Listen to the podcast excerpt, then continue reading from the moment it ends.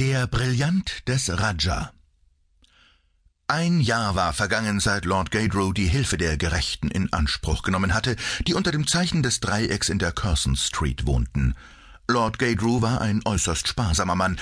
Nach ihrem ersten Zusammentreffen äußerte Poicard, dass seiner Meinung nach der Lord von Natur aus geizig sei. Als sie ihn das letzte Mal sahen, war das keine Annahme mehr, sondern völlige Gewissheit. Seine Lordschaft hatte sehr kühl die Ausgabenrechnung zurückgewiesen, obwohl Manfred und Gonzales ihr Leben aufs Spiel gesetzt hatten, um die verlorenen Gaydrew-Brillanten wiederzufinden. Die drei Gerechten ließen es nicht zu einem Prozess kommen. Nicht einer von ihnen hatte Geld nötig. Manfred war mit den neuen Erfahrungen zufriedengestellt. Poicard war glücklich, weil sich eine seiner Theorien als richtig erwiesen hatte. Gonzales fand seinen Trost in der merkwürdigen Kopfform ihres Kunden.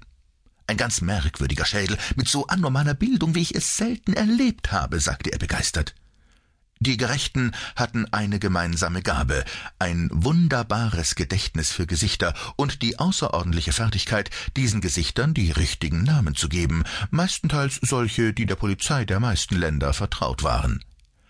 Manfred saß eines Abends am Fenster seines kleinen Zimmers, das auf die Carson Street blickte, als Poicard, er spielte unweigerlich den Diener im Hause, hereinkam und Lord Gaydrew anmeldete. Doch nicht Gaydrew in Gallet Tower. Manfred konnte sehr ironisch sein. Will er seine Rechnung bezahlen? Bezahlen? Der Himmel weiß es, erwiderte Poicard fromm. Bezahlen, ehrwürdige Lords, überhaupt Ihre Rechnungen? Manfred lachte. Und nun seine Lordschaft. Lass ihn heraufkommen. Lord Gaydrew kam etwas nervös in das Zimmer und schien durch das helle Licht über Manfreds Tisch geblendet. Augenscheinlich war er sehr erregt. Sein weichlicher Mund zitterte, und die Augen blinzelten so stark, dass die helle Beleuchtung dafür kaum verantwortlich zu machen war. Sein langes, gefurchtes Gesicht zuckte ständig, und von Zeit zu Zeit fuhr er sich durch das spärliche Haar. Ich hoffe, Mr. Manfred, Sie haben nichts ähm, gegen mich. Er suchte in seiner Tasche, zog einen schmalen Streifen Papier heraus und legte ihn vor Manfred auf den Schreibtisch. Manfred sah und war erstaunt. Poicard vergaß seine Rolle als Diener und blickte gespannt hin. Übrigens lag für ihn keine Veranlassung vor, seine freiwillig gewählte Rolle beizubehalten. Lord Gaydrew blickte von einem zum anderen. Ich hatte gehofft, Ihr Freund. Mr. Gonzales ist ausgegangen, er kommt erst am Abend zurück, sagte Manfred, der neugierig war, was kommen würde. Dann brach seine Lordschaft zusammen und ließ den Kopf auf die Arme sinken. Oh mein Gott, jammerte er, so etwas Furchtbares, ich, ich darf gar nicht daran denken. Manfred wartete geduldig. Endlich blickte der Mann auf. Ich muss Ihnen die Geschichte von Anfang an erzählen, Mr. Manfred. Meine Tochter, Angela, Sie kennen sie doch? Manfred schüttelte den Kopf. Sie hat sich heute Morgen verheiratet mit Mr. Guntheimer, einem sehr reichen australischen Bankier, einem wirklich netten Menschen. Er fuhr sich mit dem Taschentuch über die Augen. Langsam ging Manfred ein Licht auf.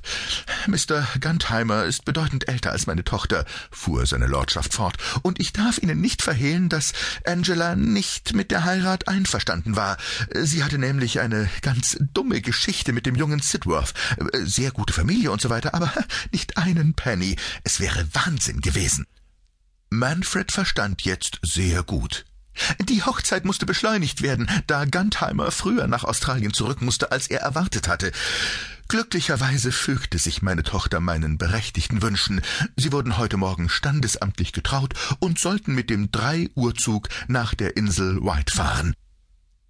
Wir waren nicht auf dem Bahnhof, und den einzigen Bericht über den Vorfall dort habe ich von meinem Schwiegersohn erhalten. Er ging, wie er sagte, nach seinem für ihn reservierten Wagen, als er plötzlich meine Tochter vermisste. Er blickte sich um, ging zurück, fand sie aber nicht und dachte, sie wäre schon vorausgegangen, doch auch im Wagen war sie nicht. Dann ging er durch die Sperre in die Vorhalle. Angela war nirgends zu sehen, aber der Gepäckträger, der seine Sachen in den Wagen gebracht hatte, kam hinter ihm her und erzählte ihm, er hätte sie mit einem älteren Mann sprechen sehen. Beide waren nach dem Schalterraum gegangen und dann verschwunden. Ein anderer Gepäckträger auf dem Bahnhofsvorplatz hatte sie in ein Auto steigen sehen. Manfred machte sich kurze Notizen auf einem Block. Poicard ließ den Besucher nicht aus den Augen.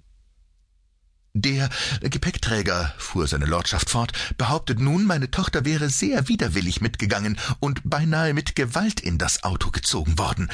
Als der Wagen an ihm vorbeifuhr, zog der Mann die Gardinen vor, und der Gepäckträger ist ganz sicher, dass Angela sich gegen ihren Entführer wehrte. Das war der ältere Mann? fragte Manfred. Lord Gaydrew nickte. Mr. Manfred, seine Stimme klang jammervoll, ich bin kein reicher Mann, und vielleicht wäre es besser, die ganze Angelegenheit der Polizei zu übergeben, aber ich habe ein solches Vertrauen in Ihren Scharfsinn und Ihre Klugheit. Ich glaube, der Scheck da ist richtig, und ich möchte Ihre Hilfe trotz Ihrer unerhörten Honorarforderungen in Anspruch nehmen. Angela ist meine einzige Tochter. Seine Stimme brach. Hat der Gepäckträger die Nummer des Autos gesehen? Lord Gaydrew schüttelte den Kopf. Leider nicht. Und natürlich möchte ich gern, dass die Sache nicht an die Öffentlichkeit kommt. Ich fürchte, da lässt sich nichts machen, versetzte Manfred, nahm eine Zeitung auf und wies auf einen kurzen Artikel in den letzten Nachrichten. Entführung einer Braut am Hochzeitstag. Es wird uns berichtet, dass heute Nachmittag auf dem Waterloo-Bahnhof eine junge Frau, die im Begriff war, ihre Hochzeitsreise anzutreten, gewaltsam von einem älteren Mann entführt wurde. Scotland Yard ist bemüht, den Fall aufzuklären. Gepäckträger schwatzen? Manfred lehnte sich in seinen Stuhl zurück. Hat die Polizei irgendeinen Verdacht? Nein, sagte seine Lordschaft bissig. Ist Mr. Sidworth schon gefragt worden? Lord Gaydrew schüttelte nachdenklich den Kopf. Das war natürlich mein erster Gedanke, dass Sidworth vielleicht das Mädel überredet hätte. Ist denn Sidworth ein älterer Mann? fragte Manfred. In seinen Augen zuckte es belustigt auf, aber nur Poircat verstand, was das heißen sollte. Ach, Unsinn, fuhr ihn seine Lordschaft an. Ich sagte Ihnen doch, er ist ein junger Mensch. Er ist gerade jetzt bei einigen sehr guten Freunden von mir in Newbury. Ich glaube, die Heirat hat ihn sehr mitgenommen. Auf jeden Fall haben mir meine Bekannten erklärt, dass er Kingsford Manor nicht verlassen hat und nicht ein einziges Mal am Telefon gewesen ist. Manfred rieb sich gedankenvoll die Nase. Und Mr. Guntheimer? Er ist natürlich verzweifelt. Ich habe noch niemals einen Mann so außer sich gesehen. Er ist beinahe von Sinnen, so bekümmert ist er. Können Sie mir Hoffnung machen? Er blickte von dem einen zu dem anderen, und sein hageres Gesicht hellte sich auf, als Manfred nickte.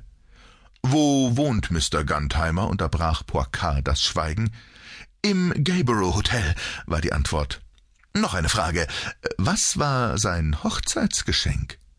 Der Besucher blickte ihn überrascht an. Hunderttausend Pfund, versetzte er feierlich. Mr. Guntheimer hält nichts davon, seiner Frau ein bestimmtes Einkommen auszusetzen. Er gibt lieber eine runde Summe. Ich äh, möchte gleich erwähnen, dass ich seinen Scheck über den Betrag in meiner Tasche habe. Und Ihr Geschenk an die junge Frau? fragte Manfred. Lord Gaydrew schien ungeduldig zu werden. Ach, mein lieber Freund, Sie sind auf der falschen Fährte. Angela ist nicht entführt worden, weil man hinter ihren Juwelen her war. Den Schmuckkasten mit ihren Juwelen und Familienbrillanten hat Guntheimer. Außer einigen wenigen Pfund hatte Angela nichts Wertvolles bei sich. Manfred stand auf. Ich glaube, das ist für den Augenblick wohl alles, Lord Gaydrew. Wenn ich mich nicht sehr irre, wird Ihre Tochter innerhalb von vierundzwanzig Stunden wieder bei Ihnen sein. Poircat begleitete den etwas beruhigten Mann an den Wagen. Als er zurückkam, fand er Manfred eifrig mit der Lektüre der Sportnachrichten beschäftigt. Nun? Fragte Poircat. Ein merkwürdiger Fall, der mir ganz besonderes Vergnügen bereitet. Er legte die Zeitung beiseite und streckte sich. Wenn Leon nach Hause kommt, sag ihm bitte, er möchte auf mich warten, falls nicht irgendetwas sehr Dringliches ihn wegruft. Er hob den Kopf und lauschte. Ich glaube, das ist er. Man hörte das Knirschen von Bremsen vor dem Haus. Poircat schüttelte den Kopf. Leon fährt viel ruhiger, sagte er und ging nach unten, um einem aufgeregten jungen Mann die Tür zu öffnen. Mr. Harry Sidworth gehörte zu jenen jungen Leuten, für die Manfred besonders viel übrig hatte, schlank, gesund, Sportsmann und mit all den verständlichen Fehlern des jungen Mannes. Sagen Sie, sind Sie Mr. Manfred? Er hatte kaum die Schwelle überschritten. Ich bin bei dem alten Satan gewesen, und sein Sekretär riet mir, hierher zu fahren, aber um Himmels willen erzählen Sie keinem Menschen, dass er das gesagt hat.